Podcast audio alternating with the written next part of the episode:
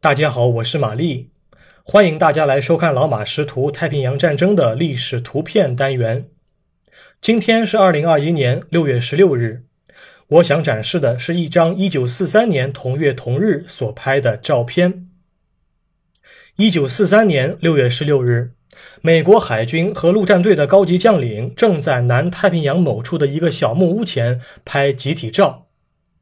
这些将领会面的地点位于新赫布里底群岛中的圣灵岛，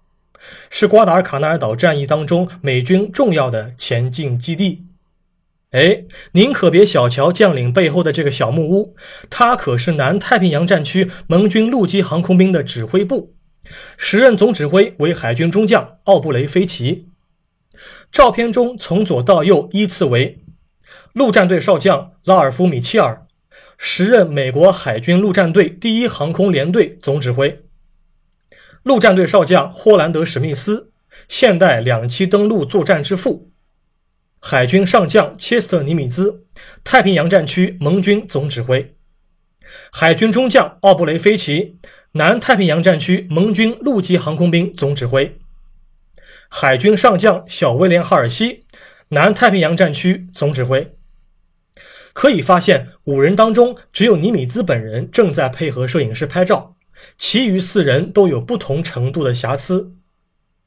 米切尔和史密斯仿佛在交谈着什么，注意力不在拍照。啊，话还没说完，快门就已经被按下了。奥布雷菲奇的眼睛不知是近视了还是眨了眼，我们几乎看不到他的眼珠。小威廉·哈尔西斜着脑袋。仿佛在告诉旁边的人：“哎，别说话了，在拍照呢。”五人当中，属哈尔西最有个性。第一，他最高；第二，他的皮带扎的最高；